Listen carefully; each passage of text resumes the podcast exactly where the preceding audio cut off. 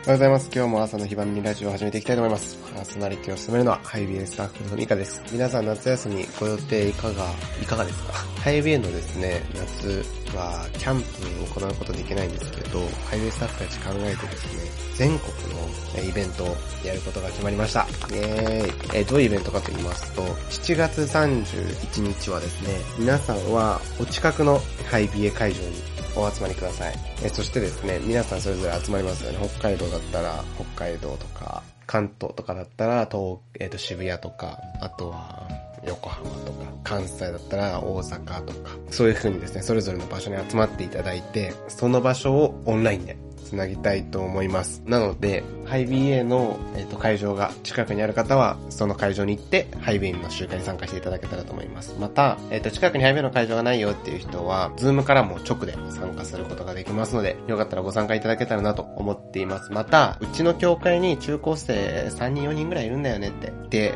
あの、よかったら、教会で参加できたらいいなっていう方々もおられると思うんですけれども、牧師先生とか、え教会の皆さんがですね、快く貸してくださいる場合は、自分の教会からズームに参加できるっていう、教会に集まって、えーハイウェイの集会に参加できるっていう、ちょっと新しい試みをですね、スタートしようと思っていますので、えーよかったらご参加いただけたらなと思います。詳しくはホームページからですね、ご覧いただけますので、えー見ていただけたらと思います。それが7月31日、そして8月の10日、2日間にわたってですね、全国のオンラインイベントやる予定なんですが、8月10日は、7月31日はみんなでそれぞれの場所で集まってそれを繋ぐだったんですけど、8月10日は全員オンライン、もう家、家から直オンラインで入っていこうと思っていますので、予定をぜひ開けておいていただけたらなと思っています。えー7月31日はね、えっ、と、どんなことやるっけな。とにかく、あの、やります。あの、自分の近くに住んでる人たちと集まることもできるし、全国の人たちと集まることができるっていうのを予定しています。8月10日は、特にですね、恋愛とか結婚、まあ、そんなことについて、えー全国のみんなで考えていきたいなと思っていますので、ご参加いただけたらなと思います。えまたた関西は8月6日に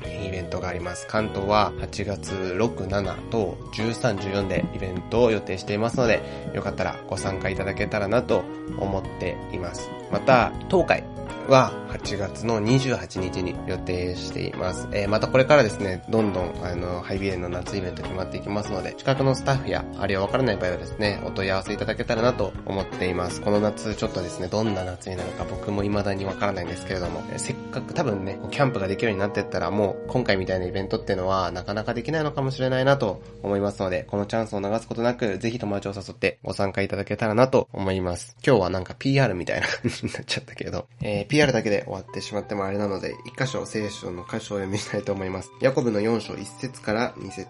あなた方の間の戦いや争いはどこから出てくるのでしょうか？ここから、すなわち、あなた方の体の中で戦う欲望から出てくるのではありませんか？あなた方は欲しても自分のものにならないと人を殺し、人殺しをします。熱望しても手に入ることができないと争ったり戦ったりします。自分のものにならないのはあなた方が求めないからです。え最近読んだ本の中に、えこんな言葉があったんですね。問題の相手と話す前に神様と話しましょう。ということです。え僕たちには関わりづらい相手や、なかなかこの人とうまくいかないなっていう人いると思うんですね。しかし、その人と話す前に、まず神様と話しましょうと。読んだ本にね、そういうことが書いてあって、ああ、確かにそうだなって思いました。僕たちは苦手な人や、あるいはちょっと問題のある関係だとですね、なかなか、えー願ったような回復した関係を持つことは難しいかもしれません。でも、私たちはその人と話す前に、まず神様と話してから、その人と話すことができたら、え問題っていうのは、あるいは私たちのこの関係っていうのは回復していくのではないかなと思います。神様は私たちの近くに苦手な人を置いたりするんだよね。それは私たちに愛する心と、そしてその人との関わりを諦めない心を